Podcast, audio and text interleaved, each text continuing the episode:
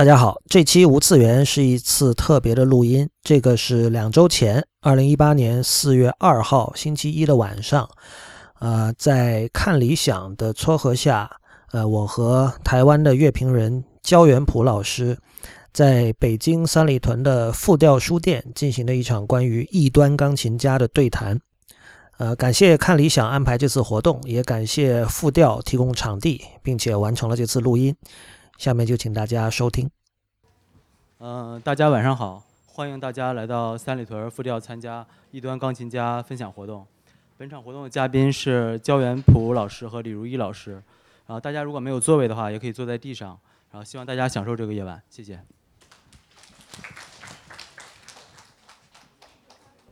喂，啊，好，那我们直接开始啊，谢谢大家过来。呃，先做一个声明，因为之前我在网上有说，就是会带那个 HomePod 来作为今天的播放设备，但是低估了这里的空间大小。我这我一年前来过一次，我本来以为今天这个活动会在后面的某个小空间，呃，像这样的尺寸，刚才试过 HomePod 的话，这个效果是不佳的。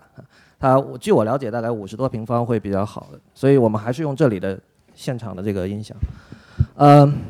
我是李如一，就焦元溥老师。大家好啊，我们这次也是参加看理想的另外一个活动，然后就把我们聚到一起。然后这场活动是非常临时的，但是我觉得，呃，我自己感觉很荣幸，因为我昨天也有讲，就是我我是在高中的时候看焦老师的乐评，然后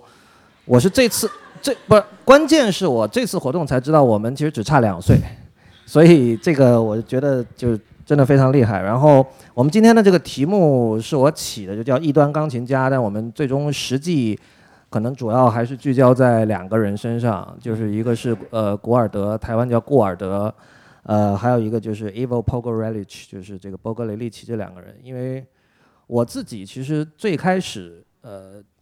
当时在深圳有一个音响发烧友朋友，当时我什么都不懂的时候，我爸带我去他家，然后他给我推荐三个钢琴家，就是是这两个人再加上 Horowitz。所以一开始我是在一个蒙昧的状态下看了这些，然后那个时候深圳会能买到一些台湾的音乐和音响杂志，然后我在那些杂志上看到你写包括了一期的文章啊，所以是是这样的一个状态。呃，我想要不，呃，焦老师你先介绍一下自己，还有以及你的这个一些经历，包括大家可能知道的出过叫《游艺黑白》的两册这个世界钢琴大师的访谈录啊。嗯，好，大家好，这样好，我们其实我自己没什么好介绍的，我们来，我们赶快来谈这两位钢琴家，对，好吧？不，我觉得很有趣的，那我来反问你好了，那当年，比如刚才说最值得听的这三个钢琴家，那为什么今天你只挑 Ivo Pogorelic 跟 Green Gould 来谈？Horowitz 对你来讲不是异端吗？呃，Horowitz 不是，他有他异端的地方，就是我小时候看到的，就是说，比如说，如果你把你把他跟鲁宾斯坦相比。啊，我想问一下，这里的人对古典是不是都已经达到很熟的状态？就是我们谈到一些人或者概念的时候，需不需要介绍一下？还是说，比如说有的人连波格雷利奇是谁都不知道的话，我们可能还是要讲一下，不然。没关系，反正透过这个催眠，大家自己会懂这样。哎，这也说的也对对对，催眠就懂。然后就我就待会你会放音乐出来，所以让音乐来说话。对，Horowitz 一开始如果就比如说，可能我最初听到肖邦是听鲁宾斯坦。然后你跟他比的话，你会觉得他异端，比如说他的动态对比非常的大，呃，然后他所谓，比如说他曾经说过，他觉得弹莫扎特应该用弹肖邦的方法，弹肖邦应该同用应该同用莫扎特的方法，可能这个是让他跟其他就是他这一线的人比起来，可能显得异端。但是我想另外一个原因是从名气上说，至少从主流世界的认知来说，Horowitz 是比另外两位要有名的，你同意吗？嗯，Yes and No。这样子，但是比如我就好玩，就是说，那就是那鲁宾斯坦呢？鲁宾斯坦，你觉得他会他是异端吗？我觉得他是非常沉闷的钢琴家，所以我一开始我最早听到的就是任何肖邦的作品，就是他弹的夜曲，嗯，然后我是觉得非常寡淡，所以后来我对这个人就一开始的印象就不好。对，对，就是所以所以我觉得这好玩，就是说，因为我今天看这个题目，因为很多人当然会觉得说，就是他们是异端钢琴家，他们的确有东西是。就是非常非常特别，而且是以的确也是以特别成名的啦，我就必须这样讲。但是就是我就是回到这个题目，但我觉得今天在这边，因为我我还是不知道我们的听众组成。看今天大家这个听众组组成这个题目，就是说这两个人，当然，当然我们会谈到，就是有有非常非常多特别的地方，但是呃，就是说怪异本身并并不足以让他们到现在都这么有名。当然，一位已经过世了，那一位是今年要过六十岁生日吧，哈，呃，今年要过六十岁生日，呃，但是就是呃，光是怪异并不觉得他们有这么，对？他们有怪异以外的地方。然后呢，这个音乐史上呢，如果讲异端的话，怪异的人也很多。对，但是为什么这两个人就是说会特别，大家会这么让人着迷？就是说他有他们，就是真的是就是就是特别的地方。所以这个我们也可以来谈。但是在今天，就是呢，我觉得就是说，就是如果我们待会要留时间的话，我们我们我自己最后会，我想把这个就是这个，因为我我一直在想一个话题，就是说什么是异端？就刚刚问你这个问题，就就是异端到底是什么？呃，我其实之前写的时候也考虑这个问题，就是我为什么把那个 Vladimir d e p a r t m e n t 放进去，就是帕赫曼这个人，就是他是一个，他可能二战前就去世了吧，或者是四五十年，就是他很老很老的钢琴家。然后我们都知道，二战其实是个分水岭，二战之后那个钢琴演奏的整体的风格，或者说大家认同的这种风格，发生了很大的变化。就是我相信这跟二战本身会有关系，就是实在折腾的太厉害了，所以大家会觉得说。我们在心灵上的需求也需要一些更加所谓今天说理性，包括说这个忠实原作，不像以前那么癫狂。因为比如像帕赫曼这个人，他当年在演出的时候，他会先可能演一段小品，你可以想象吗？比如说是赵本山先出来演一段，然后他去弹钢琴，弹正经的古典曲目，这个。这个在当时其实我觉得不是异端，但是这种行为放到今天看就是绝对的异端。所以我也讲，就是异端是跟时代语境有绝对的关系的。呃，甚至比如说，我想拉赫玛尼诺夫自己弹自己的曲子，那些录音其实现在很容易听到嘛。RCA 出了十张的大全集，就是哪怕你没听过那张，也至少听过他弹自己的第二和第三协奏曲。那种弹法，我觉得放在今天也算是异端。就如果你现在是一流的这个音乐学院的学生，你那么弹的话，会被老师批评，痛是不是？就是因为因为时代不一样了，就是每个人的，就是每个人的就是共通的这个语言，然后这个情况不太一样了。所以我觉得很有趣，就是第一个就是说我们在讨论谁是异端的时候，就是大家心里面就是你要呃有一个历史观。就是你要有，就是真的是你，你你先要把一些人放到那个时代去看。比方说你，像刚刚提到鲁宾斯坦，鲁宾斯坦在他的那个年代，就是说他成名的时候，假如说一九三零年代，他其实某种程度来讲也是异端，因为他的肖邦就是非常非常的健康，非常的明朗。然后那个时候，多数人谈肖邦是比较病恹恹的，就是那种比较比较过于 sentimental，对，就是就是非常 sentimental，就是非常感伤式的。就他弹一个很健康、很健康的肖邦，那个、那个都跟就是跟别人不太一样。就是所以，那后来这个大家慢慢就像刚你说的，就是可能第二次世界大战之后，就是这这可能第二次世界大战之后，其实有几个。就第一个就是说，这是战争对人的这个影响。战争之后，啊，大家是一个新的这个开始。我们在作曲上面也看到了，就是，然后但是还有一个就是，我觉得就是因为唱片技术这个录音，这个越来越普及了。因为至少至少比以前来讲普及非常多，那这个导致就是唱片录音是人终于可以用一个客观的角度来听自己的演奏，以前没有这样，以前以前顶多就是训练自己，不包括到现在的钢琴家都是他们在弹琴的时候就是说要训练自己，这这有一点像那种瑜伽或者是打禅或者怎么样，就你要练到一个地步，就是说心耳，对对对，就是说心耳，我一边就是我要全神的投入。可是我一边全身投入的时候，我一边又要抽离，这是非常变态的一种要求。对对对对要不然就是你就就就陷在里面，就是你会自说自话嘛。然后就是你可能就是我有很多情感要弹弹弹弹，就弹出来，观众就只看你在台上发疯，然后我什么都没有接受到。对，然后这个，所以啊，就是这就是拉威尔讲过一句很好玩的话，他就是说，当你在描述你的梦境的时候，你必须要是完全清醒的。不这个对啊，就是要不然你要是还在讲梦话的话，没有人听得懂你在讲什么。对，但是演演奏就是更难的是，就是说你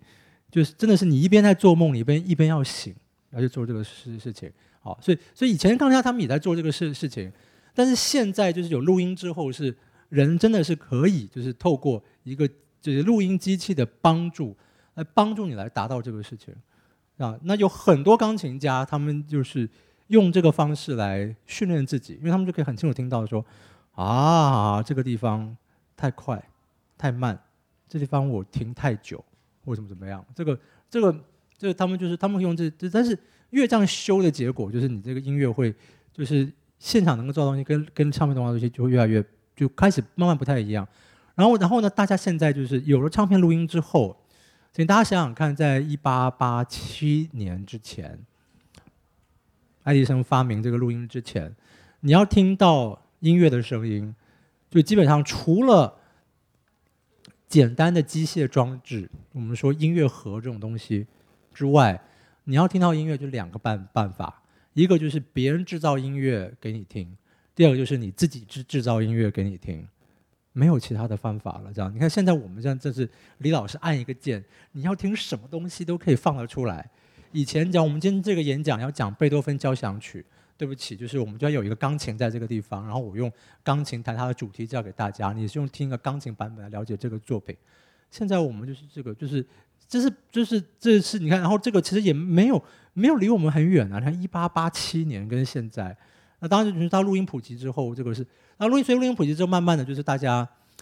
大家也就不用不用去练琴了。这就是为什么以前的那些人的家里面，就是说你你需要有一个练琴啊或什么，就是就是因为你是你你人喜爱音乐嘛，就是说你有反正你有时间，你那那时候也没有上网，也没有什么东西，对不对？你就可以来练这个东西。现在他不用练了，就你要我要听一个曲子，对，所以所以所以所以以前听音乐会跟像音乐会不太一样。现在帕赫曼那个时代听音乐会，跟现在一个最大不一样的地方就是。我们现在去听音乐会，可能很多人是我们要听这个人的弹这个曲子。可在帕赫曼那个时代，可能有一半的人是，我是要来找一个人来就听，就他弹肖邦这曲子给我听。我我觉得我觉得这个是一个我一直非常反对的事情，就是包括你现在看这近年那个音乐演出的海报，一定是演奏家的名字放很大，有时候甚至作曲是谁或者曲目谁他是不写的。就是比如我是来这个膜拜王羽佳的，或者我是来膜拜谁谁谁，我觉得这个是很糟糕的事情。那个刚才焦老师谈到这个唱片媒介的影响，也是我个人一直非常关心的一个话题。我想补充的一点就是，就是李斯特在这个过程中起到的作用，就是在李斯特之前，呃，纯弹别人的曲子，自己不写曲子的人是很少的。而且还有一点就是即兴是非常重要的。然后李斯特把纯演奏家的地位抬到了一个前所未有的高度，呃，这个当然要肯定他了，不是我不是在抨击他什么，但是事实上他就造成了以后出现了我们今天所认知的本身自带很多光环的演奏家这样的一个角色。这件事情其实李斯特是始作俑者，我们可能看历史上的八卦都可以看到什么，他一个手绢丢到地下，那些贵妇就去哄抢什么的，这种事情就是我们能看到很多。但但我觉得就是，呃，我们完全可以说，我们可以 argue 说李斯特之前的那种。呃，musical life 是更健康的，就是每个人他自己不仅弹别人的作品，他也自己创作，而且他有很强的即兴能力。就像我我们今天听到的肖邦的某首曲子，可能是当时他即兴出来的五六个版本中的其中一个，他把它写成了谱子，仅此而已。呃，不过这个这个历史的推展，我们也没有办法，就是就是这个推展，比方说，我想想看啊，我应该怎么来讲这个问题？嗯。其实，比方说像肖邦好了，肖邦这一生开过的，后来就是可考的，就是大型，就是公众音乐会。公众音乐会，就公众音乐会意思就是说，不是在一个沙龙，沙龙就是你，对，应该应该不是沙龙，因为是我在我的家里面办的音乐会，所以我请来的客人都是我我认识的。你就是你不是说你买票可以进来的。那肖邦开过，就大家。就是你不认识他，然后反正我也不认识音乐厅的主人，我就买票可以听音乐会。肖邦活了三十九岁嘛，他开的公众音乐会，我们现在算起来应该不到三十场，应该不到三十场这样子。所以，所以肖邦他就就是那他你说他靠什么来赚钱？他是靠卖乐谱，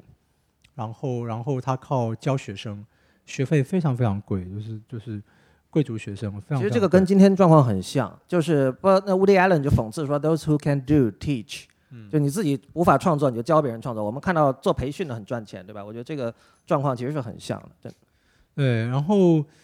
但是这个这个这个是就是慢慢慢慢就是开始改变，然后慢慢开始就出现有一群这个像罗西尼也是一个很有趣的人，因为罗西尼也是音乐史上一个，就他大概从他开始就是说。这个作曲家他真的是只作曲，罗罗西尼不太去指挥自己的作品，他就是靠作曲。可是他作曲，他得到什么样的财富呢？他得到极为可观的财富。我们昨天在看理想稍微提到了一下那个罗西尼，他在他三十七岁的时候写了他第三十九部歌剧《威廉泰尔》，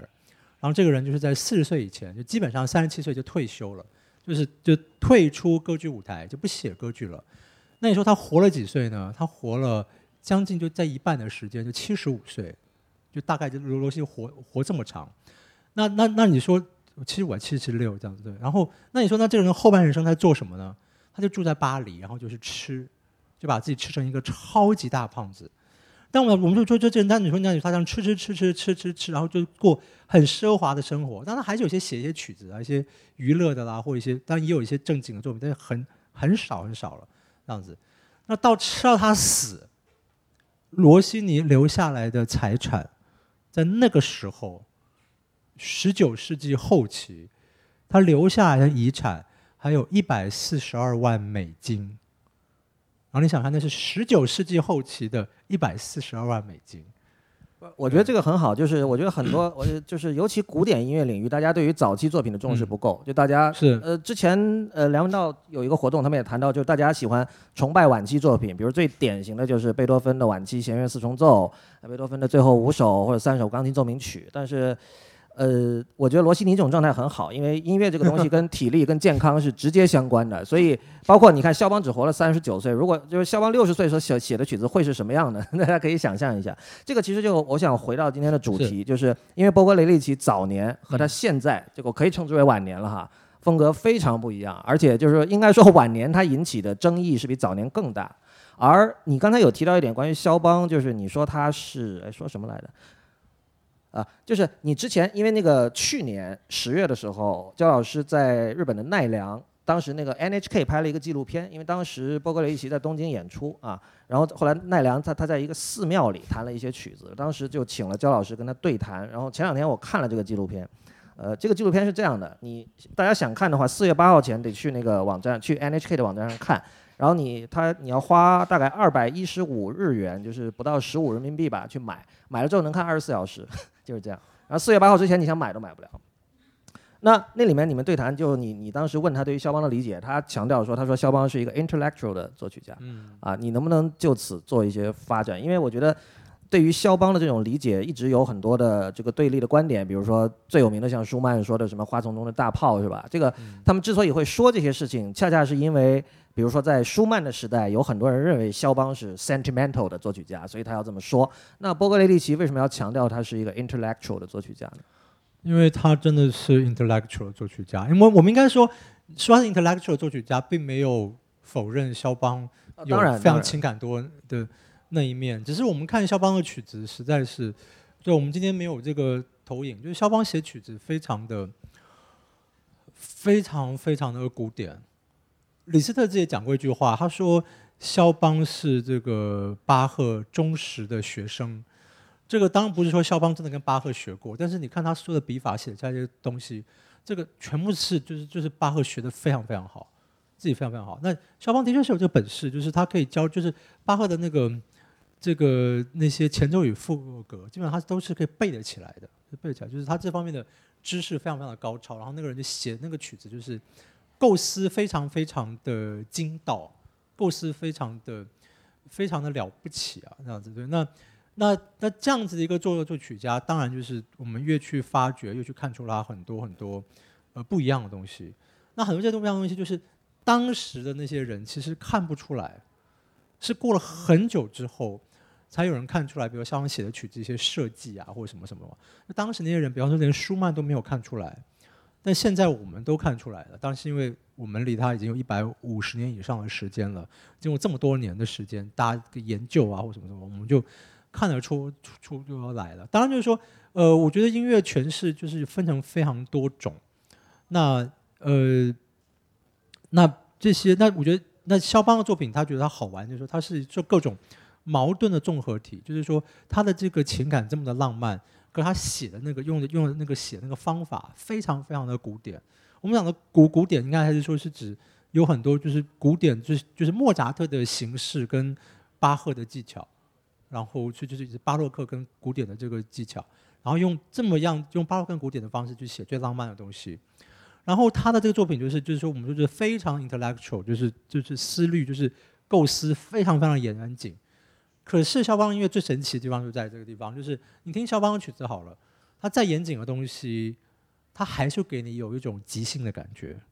就是这种可以，就是说你可以构思完，然后你可以随时就是它容许你即兴变化。有些作曲家的曲子，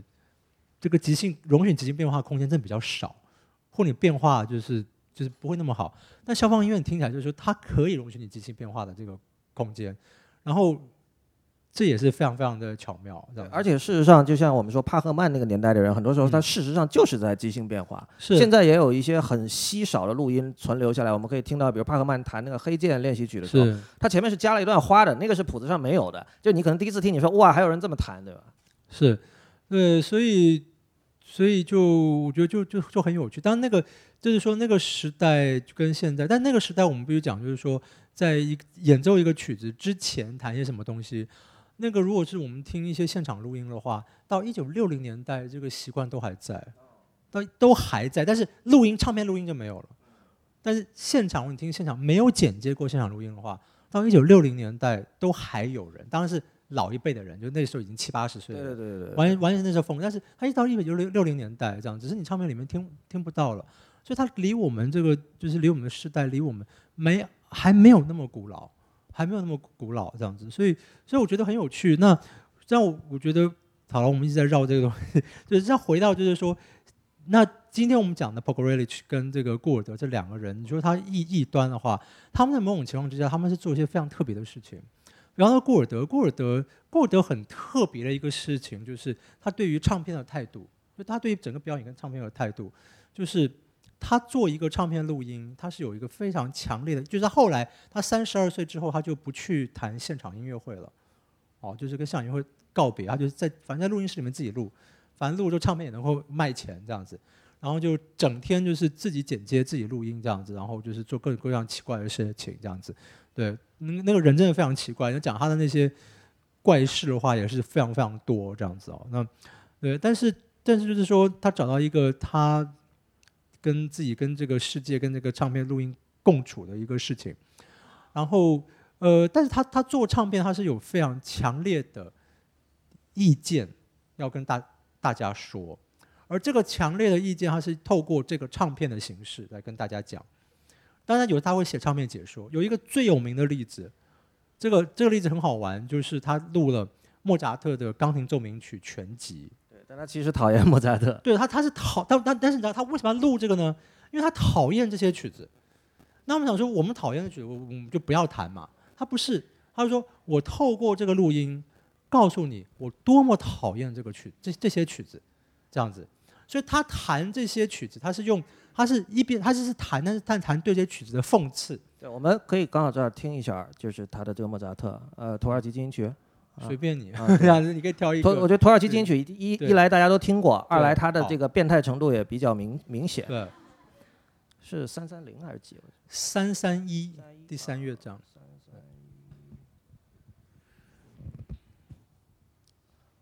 呃，那个能切到我的这个电脑上吗？那个。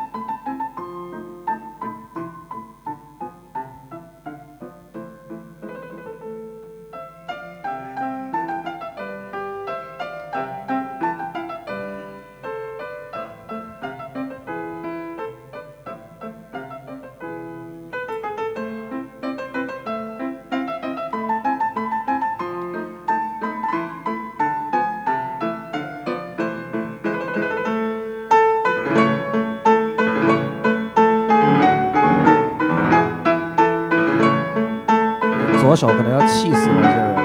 这个人。渐弱。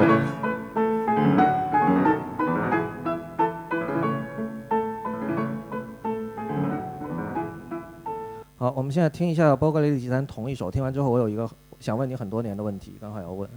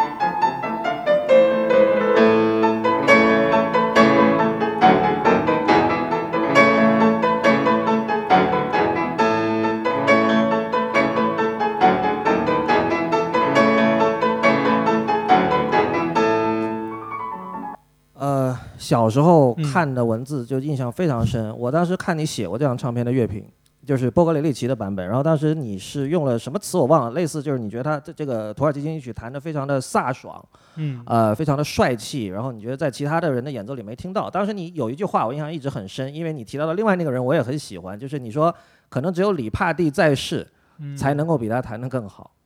呃，但是是这样啊，因为里帕蒂不是异端，里帕蒂其实他的风格是非常四平八稳而高贵的，知道我的理解是这样，所以你你你当时这么写，我还挺意外的，就是说我也在想象，如果因为里帕蒂没有留下这首曲子的录音嘛，那么如果他录会是一个什么状态？就是我觉得其实他们是两个方向，里帕蒂可能留下的会是一个这种正史的经典，而这个更像是一种自己有一些小脾气的人弹出的一个经典。嗯，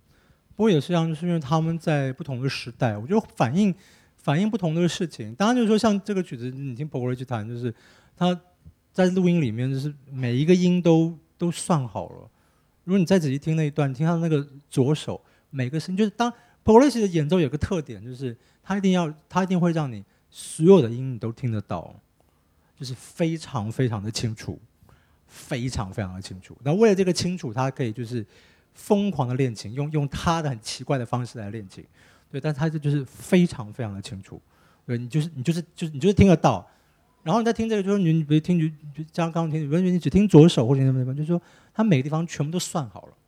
就是都算的非常非常的清楚，这样子对，这个不这是他那个时候年轻的时候的这个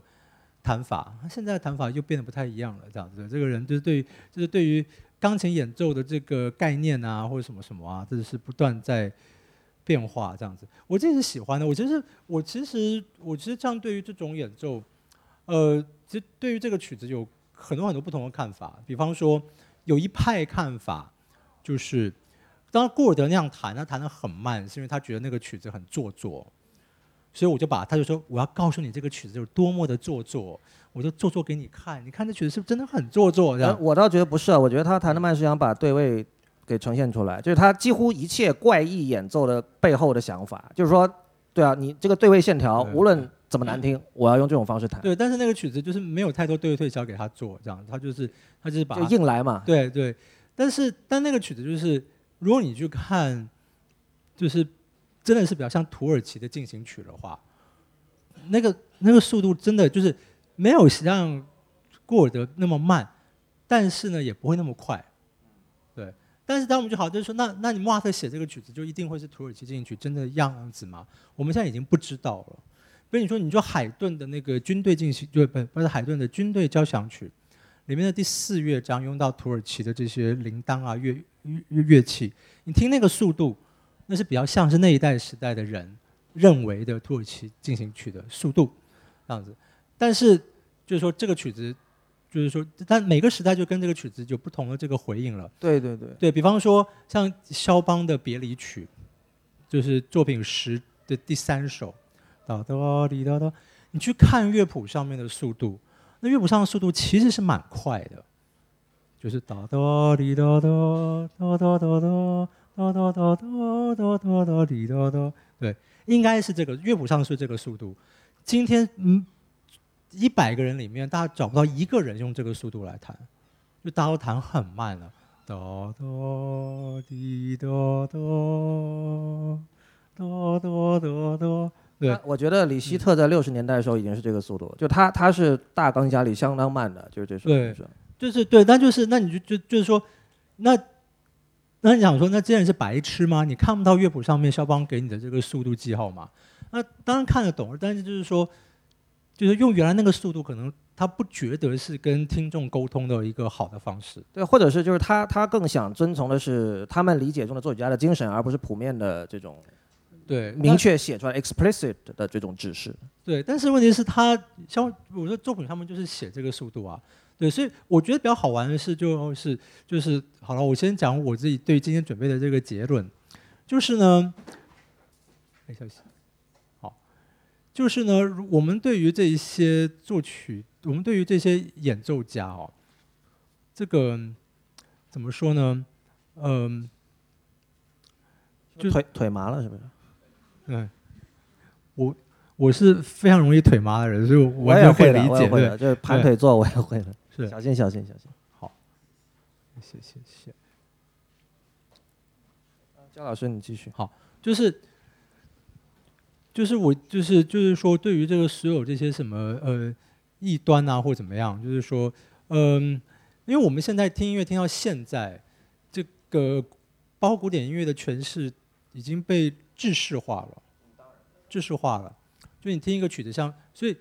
我我我自己对这些这些乐曲的这些看法是，我比较鼓励大家是，如果这个演奏家有有曾经有弹出过令你非常非常幸福的演奏，不是就是信任加福气这样，不是很就是对，这样福气可能也有幸福的感觉，幸福幸福。对幸福的演奏的话，好，那当他弹出一个你完全不能接受的诠释的时候，然后很少例子像顾尔德那样子，他就是说我今天这样弹就告诉你说，我觉得这个曲子写的不好，然后我就把它用这方式，或者是我对这曲子什么样的不好的看法，我讨厌这个曲子，我用这方弹给你听。除了这个之外的话，我希望大家可以就是去可以去思考，就是说他们这样谈的用意。比方说，如果你今天真的就是你碰到那一百零一个，他就真的尝试就是把肖邦的别离曲用肖邦速度来弹的人，但他找到了一个方式，他觉得说我用这个方式是可以，我弹得快，但是我不让现在听众觉得我很赶，然后我可以跟他去沟通的话，那你去想，比方说这个人，所以他弹其他东西，我都我觉得都蛮都蛮正常的，为什么就弹这曲弹特别快呢？那你可能会找说，哎呀，这个曲子原乐谱上面其实是要用比较快的速度的，他在做一个尝试，他在做一个就是说肖邦可能在一八三零年的时候，他就说这个曲子可能会是什么样的速度，他希望用这个速度跟二零一八年的我们，看能不能够说服我们去做这样的对话。我觉得刺激大家去想这个事情，为什么？因为我今天就是我可以举出非常多例子，就是比方说像这个慢的速度，呃，指挥大师卡阿扬，这这卡阿扬大家就觉得说就是非常正统的大师吧。你去听他在 EMI 录的，就是跟 Alexei Weissenberg 合作的柴可夫斯基第一号钢琴协奏曲，那个真的是我听过最慢的演奏。那个第二乐章，一般人像一般的速度是六分半钟，卡扬那个版本应该到八分多，有那个古尔德的勃拉姆斯第一慢吗？对，就非常慢，对，非常慢，对。然后第一乐章也很慢，第一乐章慢到二十三还多少分钟，就是非常慢，非常慢。我们要不听一个例子吧？刚才你说，我刚刚想回应一下，就说关于慢的，刚好这里有一个，对对对，就是就是非常慢，嗯对。那那那个那个后来就很好玩，就话因为因为卡扬最后一次指挥那个曲子是跟 Evgeny Kissing，一九八七年的那个柏林爱乐除夕音音乐会。那我在访问 Kissing 的时候，我们就访问到这个事情，因为那个那个现场录音也很慢，但是没有 EMI 之前那个录音慢。我就问他说：“我说我说这个速度是怎么样？这样子？”他说：“卡扬就是要这么慢的速度。”然后他说：“你听到的那个现场音乐会的演奏，已经是我们就是妥协过的演出，就妥妥协过演奏，就是说我弹的慢一点，但是我也让他快一点。原来我们第一次合作那个彩排的时候，真的就是非常非常非常慢。我觉得所以他就不是异端啊，就是像我们知道那个，我刚才说古尔德弹那个勃拉姆斯第一，他就没有妥协，他不仅没有妥协，现在录音有有存档有有证据的，就是伯恩斯坦甚至要特地跑出来跟观众像道歉一样的说这个啊，我们俩对这首曲子的这个理解不一样，但是大家容忍一下，就是有的时候这种不一样是很特别的东西。所以等于说伯恩斯坦向古尔德妥协了，用了非常慢的速度，用非常慢的速度。但是呢，这个历史之好玩的就是说，伯恩斯坦晚年跟维也纳爱乐跟 Christian Zimmermann，起码呃，你们这叫什么齐摩尔曼还是什么？对，Chris 齐摩尔曼对，又录了一次布拉姆斯第一号钢琴协奏曲。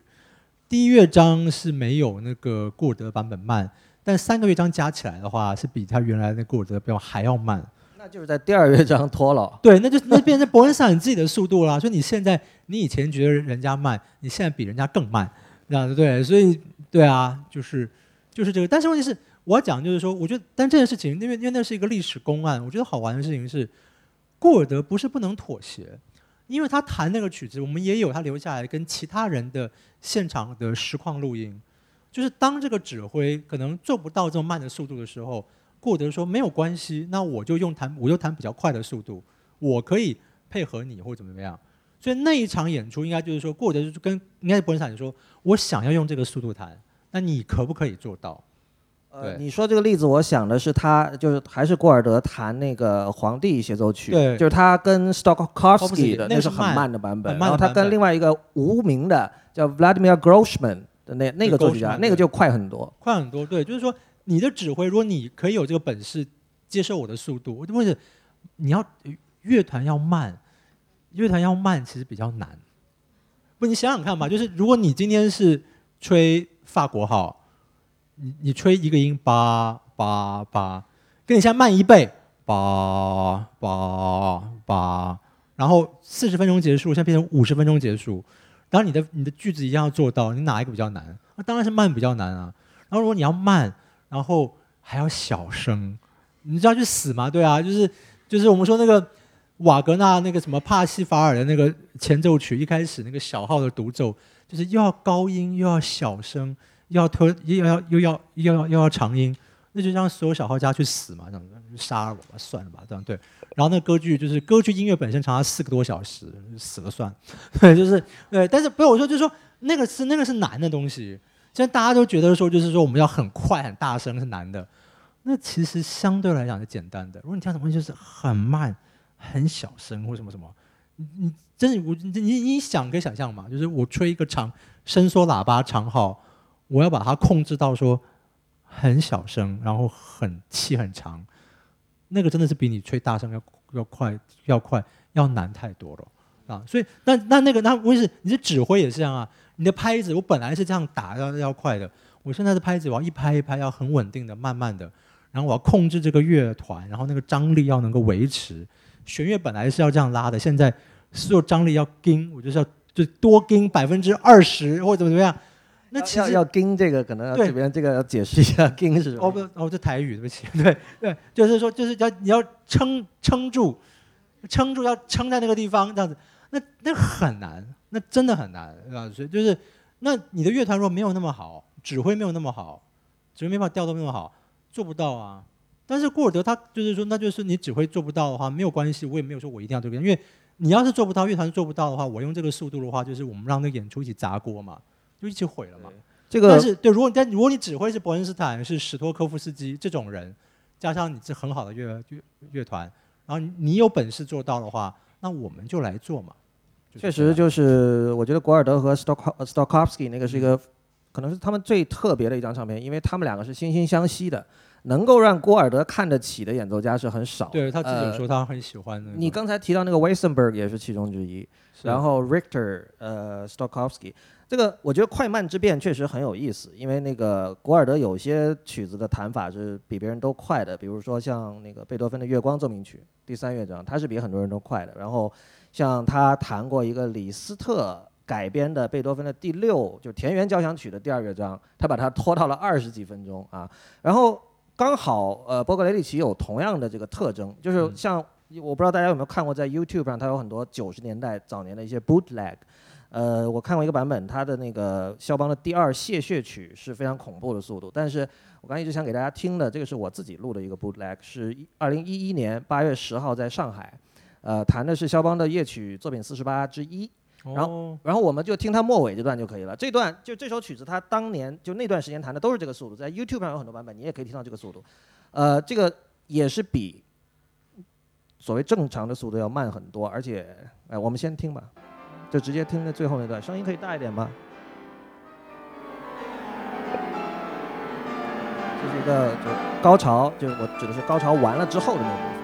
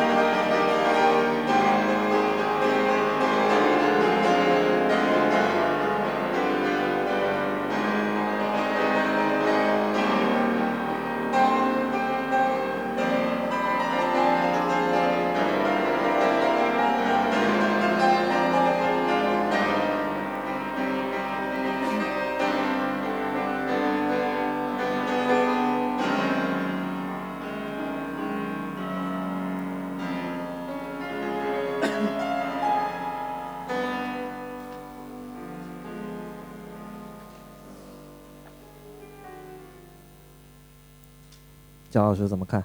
嗯，呃，他没有做到乐谱上的一个东西，就是这个曲子，这个作品四十八之一呢，哦，这个呃 C 小调的这个曲子，它是三段，哦，这第一段的旋律就跟你刚刚听到旋律是一样的，哦，但是伴奏的写法不不一样，然后这个悲伤旋律完了之后呢，C 小调变成了 C 大调，像是一个教堂的一个歌声一样。哦，像教堂人唱歌，但这个唱歌完了之后，你听就听到这左手有着低音的这个八度，得得得得得得得啊，就是就好像什么坏事啊或不好的东西啊，慢慢慢慢，然后最后就是这个这这个八度越来越大越大，然后然后就到一个高潮，哒哒哒哒哒下来之后呢，肖邦回到了一开始的这个旋律，但是他的这个伴奏的这个写法就变得不一样了。那我们说这波尔奇没有照乐谱上面的什么呢？乐谱上面写了一个，就是说。你现在就是说，这就这个旋律是一样的，伴奏变得不一样，然后乐谱上面要什么？就是多破这个什么 tempo，就是你的速度要快一倍，就速度快一倍。好，doppio espresso，大家去点的时候可以知道，就是 double espresso，就是 double，对，意大利文的 double，对，就是就是你要快一倍。好，好，那就是对，所以就是说，那那当然就是说这个这样子就是就感觉就是说，你看就是前后是同样的旋律，但是不同的这个伴奏跟处理，然后不同的速度就相当于不同的速度。那他就是说，就是我们就是说，我们怎么去看这个演奏呢？就是说，如何看待？对，你如何看待？就是说，你你你的确是你没有照乐谱上面，就是说乐谱上面说让你后面那一段你要用快一倍的速度来弹 p o g r e s s i 没有这样弹。但是你看这曲子，我们刚说肖邦做什么？肖邦先写了一个就是这个旋律，然后经过中间这一段，就是一边就是像是祈祷或者就是教堂的歌声，但教堂歌声被这种什么无情的这个八度给。打碎了，就是 C 大调的东西，然后就是被打碎之后呢，然后呢，然后呢，到这个又再回到 C 小调，再回到前面的这个旋律，哦，那就是就是等于说，就是怎么应该说是呃，人物依旧，景物全非，或景物依旧，人物全非，看你怎么样看，就是说，就是说可能就是你这个当这个曲子就是很明显的感觉，就是应该是肖邦可能讲他的国家，讲他的波兰，因为中间那个太就是那个那个太像是那个天天主教那种唱歌的那种旋律这样子对。但是如果你把它变成个人感情也这也是一样啊。我们之前跟男朋友女朋友怎么怎么样，然后经过什么事情这样子对，然后数数年之后再回来，啊，当年的他或现在的我，或者是当年的对对对，就是就是你可以做这样的情感或处理，就是你可能肖邦写的是国破家亡的感觉啊，你可以把你自己的这个情感都放到这里面去，这都可以的，就是因为这个乐曲是解释得通的。那对我来讲，就是说。如果你知道这个曲子它是这样子铺陈的话，你只要在第三段，就是那个旋律重现的时候，你做出来就是肖邦要的那个，就是说，我们就是就是就是要给你这种人物或景物，看你怎么样，就是说就是就是同样人在聚了，可是景物都变了，就是可能就是或者说就是同样在这边，比如可能你们在这边听这个演讲遇到谁这样，对对对对，然后之后交往或什么什么什么样子。对，然后，然后不幸的是的话又分开，这样子对。十年之后再回到这个地方来，这样子，搞不好这家店变成另外一个样子了，这样子。然后，哎，然后当你再回到这家店，然后变另外一个样子。这边听说这边可能要做很多表演，这样子对。那这边有有有个钢琴，有人弹了肖邦这个夜曲，你听到这个曲子这样子对，然后想起当年在这边认识了谁，这样子哦，就是就是那样子的感觉，或者就是这种对。那你要把那感觉如果做出来了。我自己觉得啦，你那个后面那样一段，你要用什么速度都可以。对我完全同意，就是这其实就是我刚才讲的，就是他通过不遵循作曲家实际写出来的指示，但实现了对作曲家精神的这种尊重。然后呢，我可以，因为这很好玩，因为我们我们昨天就见面了，我们昨天第一次见面，我们本来想说，我们今天这个演讲呢，是不是要先来套一下招，就说我们到底要放什么音乐，讲什么？那后来我就很残忍的说不要。哦，就是说呢，所以当然大家也听得出来，就是真的是没有条理。但是呢，没有开玩笑。但是不是我就说，因为就是说这样子就是比较，因为都彩排完了之后，我们都知道说什么了，就没有火花了。哦，但是呢，因为你刚好你我，因为我也不知道你会选你会选这个，我可以跟大家讲，就是说真的不知道，对，真的真的对。大家如果有兴趣的话，你们去找一位钢琴家叫做 Garrick Olson，他是一九七零年肖邦大赛的冠军。然后 Garrick Olson 他录过两次肖邦夜曲全集，一次在 EMI，另外一次现在被并就是被 Hyperion 的唱片买了，以前叫做 Arabesque 这样子，就是像他后来录肖邦全集。好，那我我后来访问他的时候呢，因为就是因为肖邦全集，这你也不可能每一首曲子来问嘛，对，就是就这样子要问到什么时候这样对，那我就那我就那我就找啊，所以我所以我所以我准备访问。就准备访问很辛苦，这样就是好。那我就先把他以前 EMI 这个录过的东西，跟后来海培勇也录过东西，我就来比嘛，就两个来比，就是看哪一个差别最大，我就挑那个差别最大的来问嘛。就你的你的想法改变最多的，就他有几个改变改变改变最多，最多一个就是刚刚在李老师放的这个曲子，改变最多怎么样？也也就是在刚才的那个第三段，就是。他用的速度，就是说还是弹了第一段一样的速度，他没有加快一倍。我我猜一下，其实第三段技巧上不容易，技巧不容易。我觉得这是其中原因之一。他肢体很厚，不不没有，但是技巧不容易，所以也是一样，弹慢比弹快要难。我不觉得，我不觉得。那个我觉得难，因为你看哈，他他肢体很厚，然后有大量的和弦嘛，然后按照肖邦的指示和大部分所谓主流钢琴家的弹法，其实你要把它弹得很柔，柔弱无骨，然后他又和弦很多。所以我觉得，其实波格雷利奇的弹法，您就有一段完全就是在砸琴，你可以说。对，但是你看，你看砸琴对不对？你看，因为那一段是那段那段就是跨度很大也。对，然后呢，这个你的右手的二一二三指要控制，就是三个音以上。对。然后你是要用四五指去弹那个旋律。哆哆，那就那个那个旋旋律，你刚刚听他这样弹，就是他把这两个分的多开，就是说，然后那个然后那个右手旋律，他一直很清楚都在。然后呢，然后呢，就是等于说你现在就把你的手就切成两半嘛，你这边要控制一个东西，然后这边要控制一个东西，然后你控制控制，然后然后你下面下面的三个手指头的东西，从这个小声，然后又越来越大声，越来越大声，越来越大大大大声，就像个砸钢琴一样这样子。就是这是波格雷奇在那一段时间，我觉得很惊人，但是我也不不那么喜欢他的地方，因为他很多东西就是他在炫耀给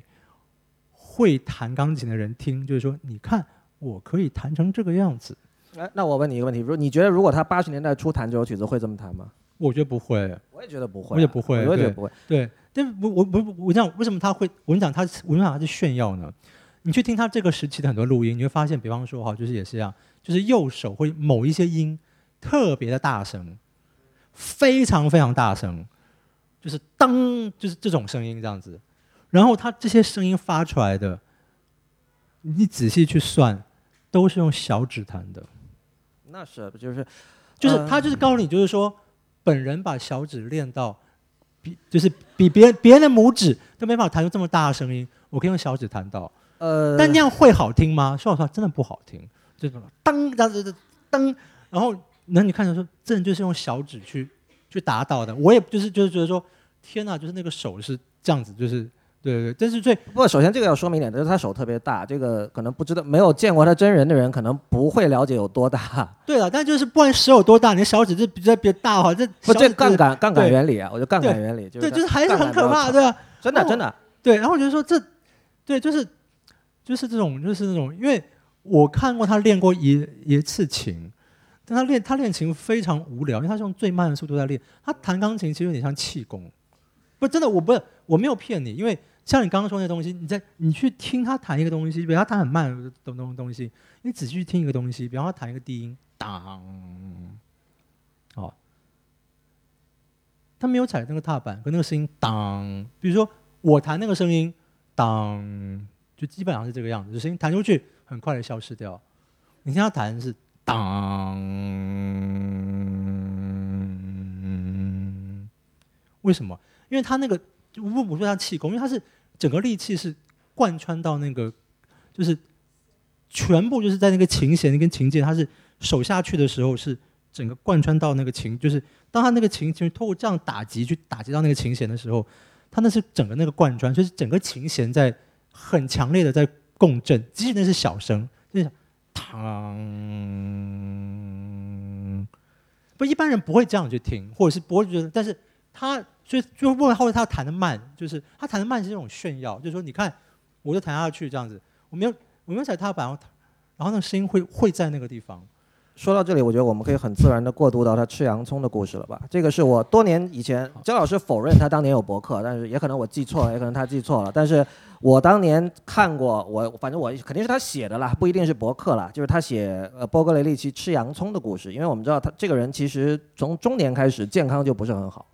然后焦老师当时采访的时候就波格雷奇跟他讲说他的养生法，这个按照今天的时代精神来讲，就肯定被要要被说是伪科学的。他煮洋葱茶，我记得你当时说，洋葱茶是给我喝的，哦给你喝的。因为我那时候不是我那个气管不是很好，啊。他说你就把洋葱的皮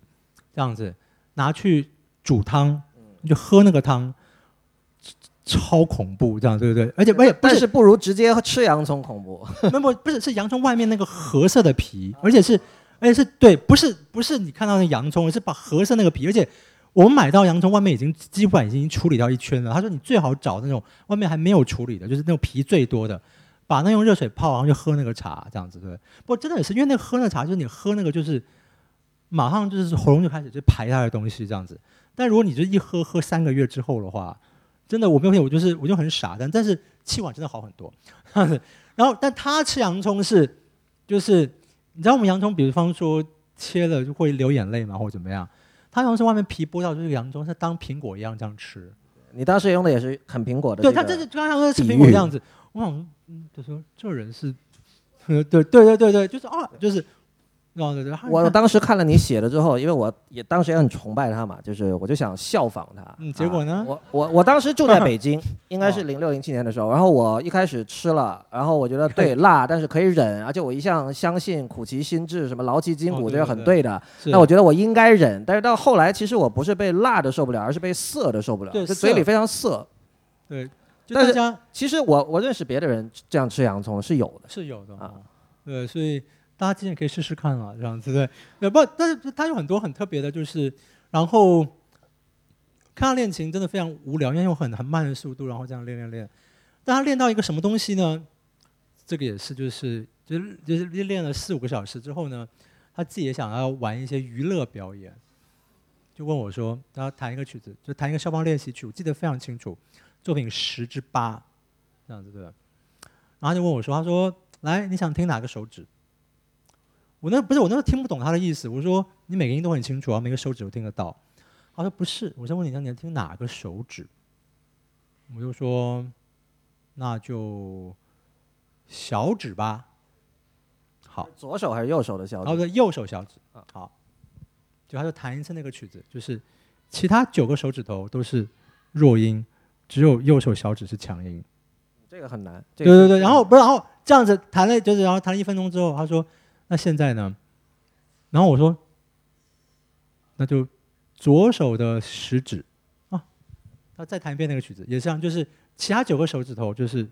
全部是小声，然后就左手食指就是大声这样。如果这样的话，那整个旋律听起来就完全不一样了嘛？完全不一样。左手是这样，就是就是说他可以把自己，就是所以我们在练气功，就是他把自己练练成这个样子。真的还是要说明一下，就刚刚那首曲子，因为它右手部分是不停的在跑动的这个十六分音符，左手是旋律部分，是这样的。对，所以说你说你说这个东西，所以就是为什么刚刚听那段，就你再回去听，就是说我知道他在炫耀什么，就是说你看一开始就是这两个弹的东西可以多大声啊，这边很小声，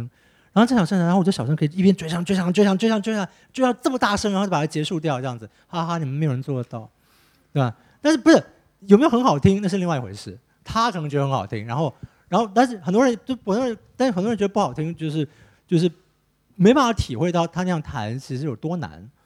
对。但是但是但是就是他做到一个非常，就是就是就是他是他是把自己练成这个样子，但是但是要怎么样练成这个样子，说老实话我也不知道。反正他有一个非常非常奇怪的方法来训练他自己，就是把自己练练成这个样子。对。呃，我们可能很快要开放给大家提问了，在此之前，关于日本的问题，我们还要聊吗？什么是日本？昨天我们唯一达成共识，今天要讲的那个问题。哦，对对对对对对，我觉得没有，就是说 p r o g r e s s 就是说现在 N N N H K 就是，我就是没有，就是说我刚刚讲了几个这个异端呢，就是这样。我我我我举个例子再跟大家讲，因为呃，像刚才 Or Orson 那个我讲，我就问他说，为什么你第二次录的时候，你的速度没有快一倍？他就跟我说，他说我第一次录的时候，我心里面也不觉得那个第二段速度应该快一倍，可是。就是那年轻嘛，比较乖，这样觉得说赵乐谱这样弹，大家会批评我。第二次的时候，他人也老了，他觉得说，他说，因为我心里面我就这么强烈的，就是我就不觉得那个第二段的速度应该要快一倍。他就说，那既然说了等于没说啊，这不，他就说，他说，他说，他说，他说，我就想要，我就不想这样谈一遍，就说不管人家怎么骂我、批评我或怎么样，但是说，我想忠于我自己，就是如果我有这么强烈的想法的话，你让我做一次试试看嘛。你让我录一次试，不是，然后看你能不能接受嘛？但但很多人说不定听了就觉得说，哎，我觉得这样子也很催泪啊，也很什么什么什么什么，对不对？所以他就是他就是这样讲。那那我举一个例子，那很多人就是我刚刚回到我刚才前面讲，就待会回到日日本那个话题，就是呢，如果有这如果有就我不让大家去迷信权威，因为很多人就是比方说什么什么大师，那大师弹的一定是对的，一定是好的，我也没有这样想，因为大师可能东西就是他可能。对这个曲子，不过有时候就是啊，就是说你你错误，但错误在艺术里面可能不见得会有错误。你坚持了一个错误的想法，你把它运用成另外一种美，那那错也就对了嘛，这样子对，就是苏东坡赤壁怀古，我们知道怀错的地方，可是写下《赤壁赋》那么美哈，或者怎么样哈。但是呃，如果说这个人他在在某些地方上面，就是你很信服他的演奏，那如果他真的有一个非常怪异的，你真的完全不懂的一个。一个表演诠释出来的话，我觉得你就多花一点时时间，去想办法去了解，或者是放至少放在心里面，就不要先直接说啊，这地方他疯掉了，或者什么乱乱安弹啊，或者怎么怎么怎么样，或乱演奏啊，或者怎么样。他说不定他真的有一个很好很好的理由。我举一个我自己就是，这真的是我觉得我一辈子不会忘记的这个例子。这也是没有，这是我很我很期待像这种跟大家一起听音乐会的这个过过程。我那在台湾，在台湾大学两年前，因为台湾大学找我做一个系列演讲，我说那我演讲演讲做什么好呢？我说我说我我我我我想做一个，这个我广播节目做过，但是我没有现场，就是没有做过。就是我广播节目做过，就是说我放一个艺术歌曲，比如舒伯特的《魔王》，然后呢，我就挑了三十个版本或四十个版本，我录了三集节目。但是我怎么样？我是我来听，就是我们放的时候是我有一个女高音，一个声乐家，跟一个钢琴家，跟我。然后我们录音室就是我们三个人，但是我们先回家都先我把录音给他们了，先回家大家自己先听，然后会有自己的想法。然后录音室的时候我们就再放来再听，然后我们来讨论，你听到什么？你听到什么？我听到什么？然后这个演奏你喜欢？这个演唱你也喜欢吗？哪里喜欢哪里不喜欢？因为声乐家会有声乐家的观点嘛，那他把这唱，然后钢琴家会有钢琴家的观点，我会有我的观点，这样子。好，好。那后来在台大就说，那我们就再做一次，我们换不同的曲子，换什么呢？理查史特劳斯的这个《Morgan》明日，哦，作品二十七之四，哦，这个这是他最有名的一个歌曲之一，而这也是可能是录制最多，因为我有一个怪癖，因为我有一个朋友，他非常喜欢这个歌，哦，所以那个时候我就想，就是说我我我就把它录制，因为这个歌是作曲家写给他太太的，就是给他们这个的结婚礼物，《Morgan》这样子对啊，就是明日这样子对，写的很美这样子。所以我那时候就是我的朋友很喜欢，我就说那我就买了好多个版本，总共那时候买了五十个版本吧，就是然后拷成三张 CD 这样子啊，就是就是当为他们结婚不知道多少周年的一个结婚礼物送给他们。就现在这个曲子，我要算一算，就是我现在已经有八十几个版本了，大家好爱录这样，就是非常这这版本就是无限制的扩张这样子哈。那话也是这样，就但是呢，我们三个人我们对一个版本非常非常困惑，就是伟大的。男中音费雪迪斯考，你们这边怎么翻译？费雪迪斯考，对。这首歌后来也像，后来我去查了，这首歌费雪迪录过两次，一次在 EMI，一次在 Deutsche Grammophon，一次在 DG。EMI 那一次，我们三个人听，我们还可以了解。DG 那次第二次录音，我们三个人听是，第一个完全不了解为什么他那样这样那样唱，第二个是不止不了解，我们三个人没有一个人喜欢。他那个版本，然后呢，我们就怎么听都就是不知道。但是呢，我还查到一个资料，人家问李佳，人家问这个李这个费迪斯考，你这一生唱过上千首歌吧？你最喜欢哪一首？他说理查史劳斯的《明日》，他最爱这首歌。好了，那为什么一个人会把他最爱最爱的这首歌唱成我们三个人就是听了那么多版本？第一个无法理解他为什么要那样唱，第二个是。无法理解就算了，我们还都不喜欢。好，好了，但是因为费尔迪考当然就是公认的大师嘛，对，所以我们在台大那个演，台大那个就是台大那个就是就是我们有听众，像现在场合，就是说我们三个人就是虽然在家里面也听了，但是就是我们也讨论过了，但是呢，就是我们要一起播放出来，就是现场观众也听，我们跟现场观众我们再全部再听一次，然后我们来讨论，甚至也开放讨论，就是说观众你有什么意意意见，你听到什么？因为说不定我们真的三个，我们真的听不出来，但你就听出来了。我们希望知道这个答案嘛？好，好。然后呢，就是然后我们在三个在上台之前呢，在后台我们又再讨论了一一遍，又再度提到这个版本。因为费尔迪斯考吧，你不可能不提到他，他是歌唱大师，他太有名了。好，但是这个实在是就是我们在我们想说，那待会我们上台要讲什么？我们说真的听不懂，也真的不喜欢。那要讲嘛，但是不讲也很奇怪嘛。后来我们三个决定就是说，反正大家放了，我们就忠实的跟观众讲，就是说我们不喜欢，我们也听不懂。但是说不定底下有人，你强有什么很强烈的这个听着有很强的感受，那你告诉我你们的想法，我们也可以学到东西。好。然后呢，那我们当时之前就我们照历史来放嘛，就放各式各样的版本，然后放放放放放。然后终于到费尔迪斯考了，我放的时候，我其实就是那个，我就按下那个电脑的时候，我心里面还就是讲说。嗯，待会儿不知道会怎么怎么样，这样对，要在一群一群人面前批评大师嘛，这样对不对？就感觉就是很僭，有很僭越的感觉。而且那次很好玩，就是那次我们还做了一个真是很大胆的事情，就是说在批评不是在讲完所有人之后呢，这钢琴家跟声乐家他们还表演这首歌，这样子就是，你刚批评哪边人咬字不清楚啊，什么现在自己要去唱这样子，好，对，所以选 Morgan 没选魔王这样子，对，好。但是你知道吗？就在那一次，就是在就当场放的时候，我不知道为什么，我听懂了，我听懂了，就是而且是从费迪特他唱第一个字出来，我突然知道为什么他要这样唱这首歌了。然后这首歌就是从我完全听不懂，然后变成我完全可以听得懂，而且从原来完全不喜欢，然后变成喜欢。有没有多喜欢？是不是最喜欢？我不敢讲，但是我非常非常佩服。我知道，我知道为什么要这样唱。但是呢，然后然后播完之后，我就想，然后我就我就拿着麦克风，我就跟他说：“我说我本来要说我我不知道他为什么那样唱，可是我刚才那样放，我觉得我好像懂得那么唱了。”然后我回头一一看，那个声乐家跟钢琴家，你知道吗？那两个人也同时跟我说：“他说，对耶，我们这次我们两个我们也听懂了。”然后我要说，他说：“好，那你听懂了什么？因为我们这三个就是也没有也都没有对过嘛。就你知道吗？我们三个人讲的答案一模一样，一模一样。对。然后是就觉得说，哎，不是没答案呢？答案是什么？答案大家都自己去听吧，这样子没有了。好，我跟我跟你讲答案，就是说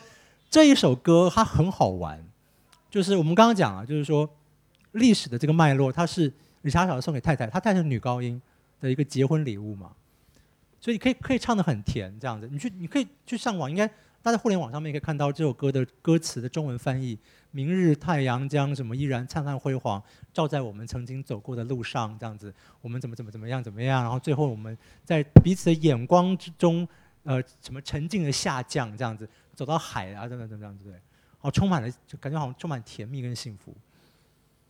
问题是这首歌好玩的地方在于，你可以完全用另外一种解释。我们刚刚讲的结婚礼物嘛，那个事实。但这首歌有有一派解释说，这首歌不是两个人，就是说是表达爱意。这首歌是一个人要去要去殉情，所以他说就是说，他当他唱就是说明日太阳会这样照照在我们走过的路上，但是呢，就是我要去死了。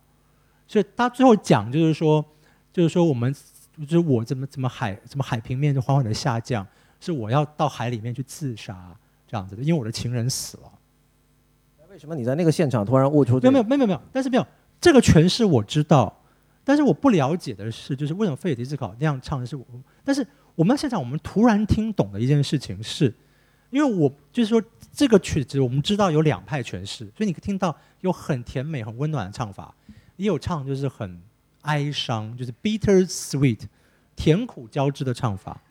但费迪斯考的第一个录音比较像甜苦交织，那第二个为什么我都听不懂？但是我们像突然听懂了什么？就是它的场景设计应该是，因为我们比较甜苦交织，就是说，就是说，就是说，因为你照歌词发展是最后就是说，我们走走走走，就是我走，我要走走走走走走走到海里面嘛，对，然后就是看那个下降啊，这样子，不是对，投海里面。费雪迪斯考第二个版本给我们三个人，就在至少在那一天，我们三个人突然一个非常强烈的感觉是：当费雪迪考在唱第一个字的时候，他不是要走到海里面，他人已经在海里面了，就是海水已经到这个地方了。对，所以他真的就是用最后一口气在交代他的遗言，但他已经在海里面了。我我其实觉得你们当时是心魔解除了，因为你已经做好了僭越的准备，所以当时你多多少少你心里是空的，让他装进来了。不过不好意思，我们可能因为时间不是很够，所以我们我们进入提问时间。对对，但是我所以我跟大家讲，就是说，就是说，当然我们当时说，就是因为基于对于费尔迪斯考这个伟大歌唱家的尊敬，在地区那个版本他做了一件事情，我忘了是哪一个字，那个声乐家有讲，他说那边那个德文里面就是有两个这个字有两个接那个子音这样子，对。因为太近太快了，我们听了这各式样的三十几个版本，都把那那个那两个地方连在一起，只有费尔迪斯考可以在那样子一个不知道零点几秒的时间里面，他可以把那两个子音给唱得清楚的可以断开。他说就说那个咬字之厉害，然后跟什么什么什么什么，对，那个当然很技术性的东西了，这样子就就是说，那就说那就是说我们三个就是就是说，但是你知道那个感觉就是说那个感觉是一辈子不会忘记，就是说那个演讲我们觉得说哇。就是整个演讲，只要能够让我们就听懂一个人为什么唱这首歌，那演讲就值得了。对，所以我就讲就是说，我们昨天谈一些，就是说，如果你真的就是对于就是说，像无论是波利是顾尔德啦，我们讲的就是，无论你喜欢或不喜欢他，好，我知道可以讲一件事情，就是说，比如说顾尔德对他的录音，他花那么多时间去练习去准备，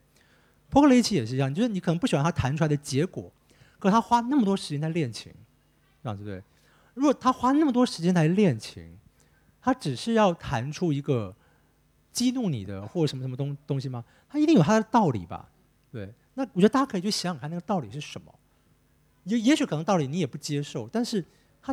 总归有一个道理在。那说不定就是哪一天，就是你秉，就是你你先不要把自己在心里面就就直接先打一个叉，就说这个乱来这样胡来，我们就不要呃，就是不管你基于什么态度，就是或者像我们这三个人一样，就是说基于费德勒是伟大歌唱家，就基于这个段。但说不定你一旦一旦有那个体会跟了解之后，你对那首歌的想法也会不一样，就是说哇，还有这种唱法。还有这种就是对于角色是这种转换的唱法，就是还有这种，就是这种什么，就是说原来这首歌还可以这样唱，唱出了一个从来没有人想过的一个方式，可是又那么的言之成理，这样子，会这样子，那那这样的话，他就说，就是说哇，就是白纸黑字写下来的东西都可以有这么多这么多的解释。那像钢琴就是这种还没有文字的，那可以有更多更多的想象。那你可以。不用被一些东西给绑住，然后你可以从里面去探究更多更多的东东西，而且刺激就是说啊，原来这首歌还可以有这种视视角。那接下来呢？还有吗？还有更多可能吗？现在怎么样？可以怎么？可以怎么样？鬼魂回来唱歌吗？这样子或什么？对，但是鬼魂唱，那你要有一个言之成理的诠释，你可以做到吗？为什么什么？那我觉得大家可以这样想。那这样的话，我觉得这个对于欣赏艺术怎么样，真的会。很有趣，很好玩，这样子。那我觉得，那这个好玩会伴随你的一生，可能会到你其他很多事情上面。因为我看这个事情，就会有，就会有完全不一样的想法跟触触发。那这个可能是一个非常个人化的一个经验，但我觉得这个人化的经验，对每个人来讲，其实是非常重要的。好，好了，我们赶快开放提问时间。对不起，占用大家占用大家那么多的这个，嗯，呃，谁能拿一个话筒给听众吗？工作人员。好。我们看到有些人戴的口罩非常的 sophisticated 啊，这个。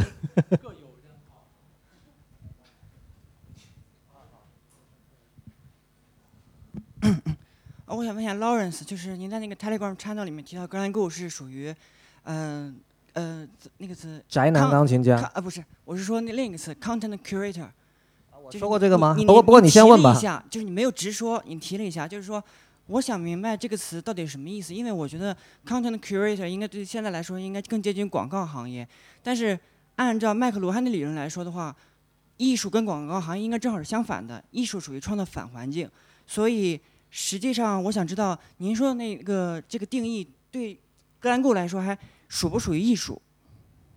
呃，我觉得你应该是记错了，因为你刚才问的时候，我我我先呃尝试。呃，以我记错了为前提思考，但我觉得不对，因为我现在也不觉得 Good 是一个 content curator。嗯，好像你的语境是说他在做一些编辑视频啊，一些音频什么这些东西。啊，我的意思是他是比较早的利用了媒介的人，这点确实很特别。就是说，在七十年代，你非得是他那样的一，你得你得是一个明星，你才可能接触媒介。呃，某种意义上说，你可以讲，Glenn Gould 在退出了这个现场演出之后，他过的生活跟今天所有做自媒体的人是很像的。他在那个什么一个百货商场的地下室里搞了一个那个录音的 studio，然后他录唱片。然后刚刚焦老师也提到，他他其实是在七十年代就把录音室当成一种乐器。这个如果大家有听那个我之前灭茶苦茶做过一期关于大龙泳衣的节目，就这两个人是非常有可比性的。这种做法在七十年代确实非常的先锋。就那个时候，可能很多人在他们看来，录音技术是一种记录一个所谓的真实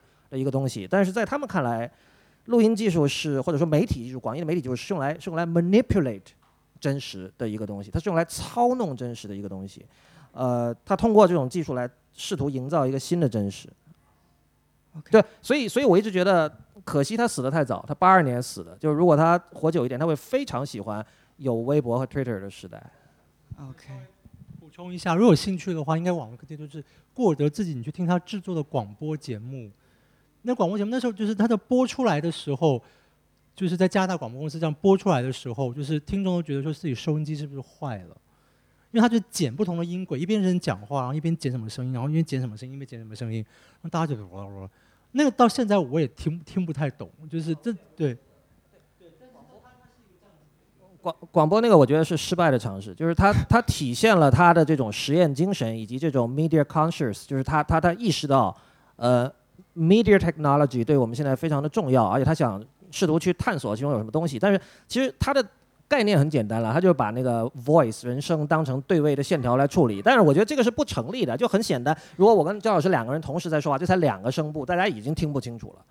古尔德似乎认为有五个声部，五把声音同时在说，这是一个可行，这是不可行的。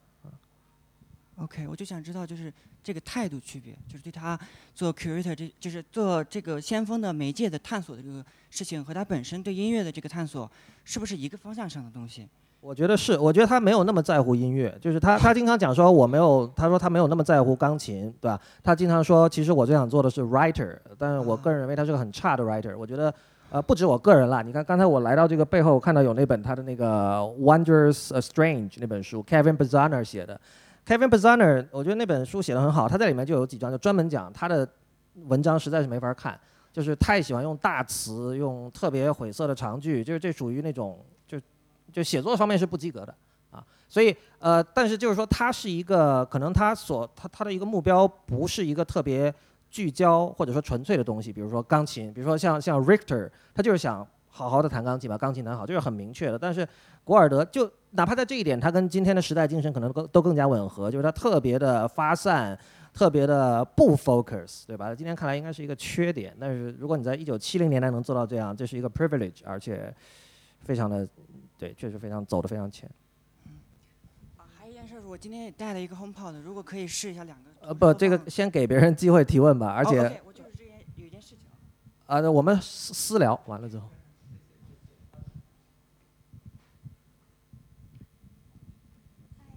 两位老师好，然后今天特别开心能来到，因为我从加拿大过来的，然后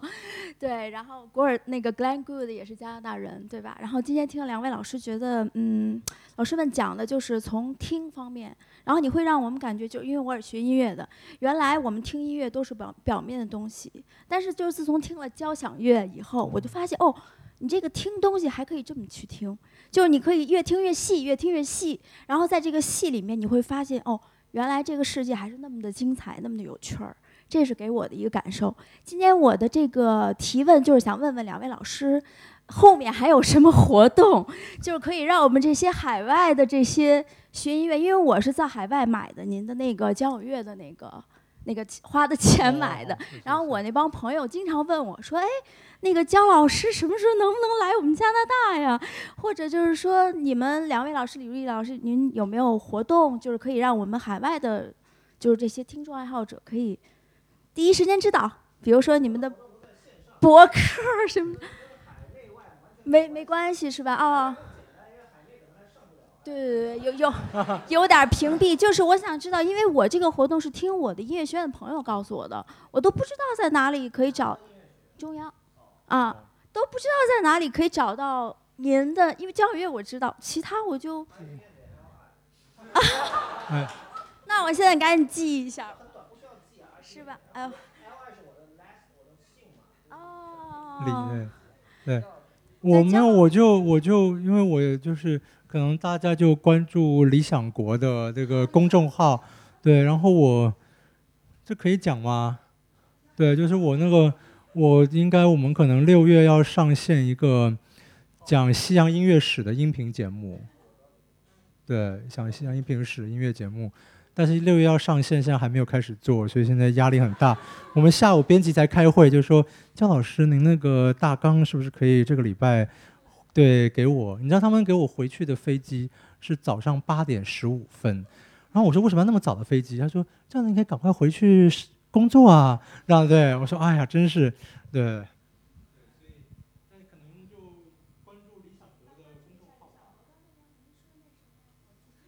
那是我我自己 IPN 点 LI I IPN 的对。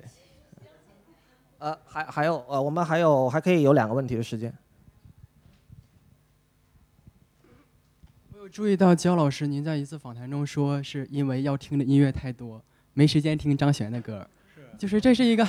这是一个非常有意思的事情，因为这就一相当于是说华语乐坛没有要听的东西了。这个当然没有问题啊，就是确实没有什么好听的，但是 但是是你说的这样子。但是您您嗯现在开始做节目了嘛？嗯就是您做作为一个传播者，您的受众他肯定是无法摆脱就是流行音乐这些东西的。所以您是否认为古典和流行之间构成了一个问题，就是他们之间的关系？来，没有没有没有，大家喜欢流行音乐才会这样讲吧，对不对？对对，哦，不会啊，我觉得可能也是古典音乐，不是我应该是说啊，呃，我的当人家问问到我妹的歌的话，我会这样讲的话，当然是有一个回答，就是就是你可以避开一些尴尬的话题，因为不是你你你你说妹妹拿哪首歌不好，这个绝对是不合宜，说好也很奇怪嘛，我们的歌多好多好多好。多好多好多好，这样对，这这个这个也怪怪的，这样对，所以我们就是最好就是用一个话术把它跳过去，这样子哦。对对，就是对，就是对啊。我我听苏打绿的歌，我跟苏打绿他们都很熟，让苏打绿歌这样子对。但是呃，但是我要讲的就是说，应该是说，应该说，我做的工作，包括李老师做的工作，就是说，呃，应该说是维持你的职业水准。你可能需要听大量的音乐跟阅阅读大量的东西，这样子。那特别是在这个网络时代，资讯很好找。比方说，我听这个，然后人家说：“哎，这个这个这个曲子或这个演奏让我想到谁，或哪一个曲子他这么演奏，就再去听、再去找，或怎么怎么怎么怎么怎么样。”那一天真的就二十四个小时，然后你发现说这样子真的就是没有时间去，没有时间去就是听更多，这是很可惜的。但是时间就这么多，所以我后来也认命了，就是就是没有办法，就是随缘这样子。但是像我们，因为我们的交响乐团，我们在两年前跟苏打绿有一个合作，就因为那个合作，所以我们又就那段时间，就那段时间，那那段时间可以很合，就是我们把我们把一些东西去做交响乐的一些编曲，但是呃，看怎么样编是有意思的，然后跟阿公啊，跟谁啊谁啊这样，对不对？那就有开会，然后有讨论或怎么怎么怎么样，怎么怎么怎么样。那那段时间就是，所以那段时间我们在这好，那我觉得空这段时间出来，我们来做听这些东西，然后我们看怎么可以做做做，可以做什么怎么做。那对就特别听很多他们的这个东西。那那因因为我知道说，这我的任务是做这个，我花很多时间去去做这个事情，这样子对。那那离开那个时间之后的话，就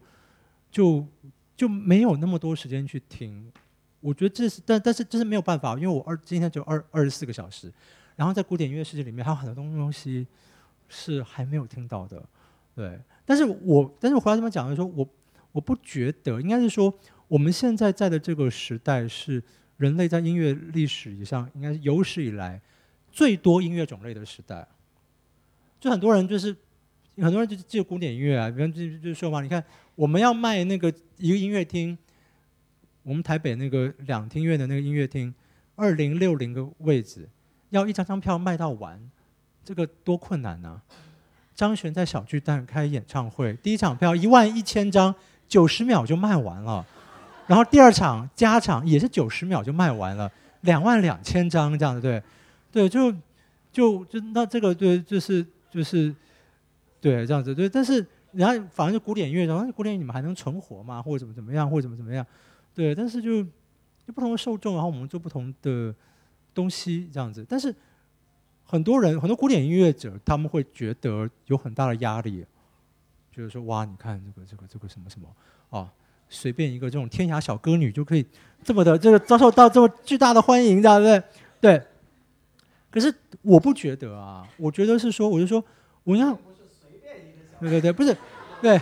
对对，不是，我说我说我很开心的是什么？我很开心的是说，这表示说，大家在二十一世纪，在二零一八年的今天，大家还喜欢听音乐啊。有很多人可能是不喜欢听音乐，对，但是我在表示说，如果还有人表示说大家还还喜欢听音乐，所以至少这一点上面来讲是很开开心的事情。那以前的音乐种类没有那么多，所以每个种类里面人的听众还比较多。现在因为种类太多了，这样子，那可能古典音乐有更门槛多一点的人就少了。但是重点是大家喜欢音乐的心是在的。那对我来讲，这个是最最大的鼓励。如果哪一天，无论是天涯小歌女还是大歌女或什么什么人或怎么样，这个都很难卖票的时候，就你觉你觉得流流行音乐的票卖的不好，我会比较高兴吗？我一点都不会觉得高兴啊，对不对？那这个就就是比方说，他可能连连这都不爱了，有天苏打绿的歌也没人听，或者或者怎么怎么样，我我那我或所有人的歌没人听的时候，那样对我来说，对我来说才是可怕。你表示人类真的不听音乐了，这样子对？那我希望不要这样，对这本人在这方面还是抱持着希望，是吧？对对，请大家继续支持，谢谢哈。你这个问题真是踩到我尾巴了。我说为什么说你那个是就是你其实你无心你说流行音乐这一类，我我其实当然这是一个新的一个想法，但我一直坚持这个，就是说呃人类这个就是把音乐作为艺术，就是 art music 或者 serious music 严肃音乐、艺术音乐，呃做这些东西的人，他的这个这个创作力的主要出口在二战以后已经转向了流行音乐。就是说，如果我我一直想写一个新的音乐史，就是你从比如说巴赫、莫扎特，然后一直往下到瓦格纳，然后到勋伯格吧，再往后就不写学院派的人了，不写不写现在被归类为 contemporary classical 那一类的人了，而是写比如披头士、Bob Dylan、King Crimson、Miles Davis、呃 Stefan Mikus、呃大龙泳衣、YMO、呃甚至崔健。啊，是，但是就比如说前两天我跟一个编辑吃饭的时候，他本身是喜欢音乐的人，是爱乐的人。但他会觉得说，你怎么能把 King Crimson 抬得这么高？但是其实他的这个疑问完全是 arbitrary 的，他是没有道理在背后的。就是为什么不能抬这么高？谁规定的不能？我告诉你，谁规定的？就是现现行的写艺术史的人，写音乐史的人，就是说两条线，art music 一条，pop music 一条。但是我一向的观点就是，pop music 就最广义的 pop music，它可以是 high art。我说可以是，那当然不是说我自己拍脑袋，而是说已经有。呃，作为 high art 的 pop music 出现了，比如说 King Crimson 就是其中之一，某些 Miles Davis 的作品是其中之一，大龙泳衣毫无疑问是其中之一。所以我觉得这个是，呃，我当然不是怪您什么了，就是您您其实的那个观点很能代表就是某一派的观点，但我我自己我觉得有必要翻新一下这个艺术史的叙述。是理想国的出吗？音乐大历史是我们出的吗？不是，好不了，这因为是台湾出了联经出版社出了音乐大历史，作者是谁我一下忘了，英一个英国人，你去看他写那个音乐历史，也是像就是跟刚才李老师说的非常相像，就是在他在第一次世界大战之后吧，就是他的音乐大历史的，就是因为他写的他写的不是西洋古典音乐史，他写的是音乐大历史，就你看那篇幅，就是到了第一次世界大战。左右的时候就开始往 jazz，然后接下来就是 Beatles，然后什么什么什么什么，就对他来讲就是说那个才是音乐最重要的东西，在那个时代，我完全同意啊，完全同意。所以我我也很那本书写的蛮精彩的，我觉得大家可以去看。但是我我我我不晓得在这边是哪一个出版社出的这样子，可能我们在应该没出过，我就好这样子对。那那个那个反正但是那本书我想在这边应该会有人出，这样就是你大家可以去看那个就是。对，所以我那时候在台湾版，我帮那个书写了一个推荐序或怎么样，我就说，我就说，请大家好好看这本书，特别是学古典音乐的人看这本书，就你会发现说，你认为的正点或者怎么样，你以为音乐史是这样走的，说，嗯，你看一下别人，他他是 BBC 的一个电视节目整理成书，就是为什么在第二次大战之后，他就已经到这边，然后就这样这样这样这样子，对，然后我认识，我有认识古典乐的钢琴家。他自己跟我说，他觉得二次世界大战之后，他说最了不起的音的作曲家应该是 Beatles，这是他了，对吧？他觉得是 Beatles，对。但是问题是，Beatles，你看他写的那些歌，就歌的形式或小内容，或者来看的话，跟舒伯特的艺术歌曲，我不觉得有任何的差别。就说在这个艺术上面的形式上面再来讲，然后那个年代，我们昨天还提到，就七零年代很多歌，什么 The Whiter Shade of Pale。苍白的前影，你就看那歌词，真的看不懂。对，就是一个写很很晦涩的诗，可是那个歌可以卖唱片卖成那个样子，或者什么什么什么。对我觉得，我觉得大家可以往，对，这是刚刚呼应李老师的话了。对，所以，就对我来讲的话，我觉得，但就是说，就是在这这些领域里里面，就是我其实一直很想，对，对我其实一直很想做一件事情，但是很可惜的就是，就是这说不定有一天李老师可以做。我还没有这个能力，就是我也想做一件事情，就这还是我我妹给我的提点。她说，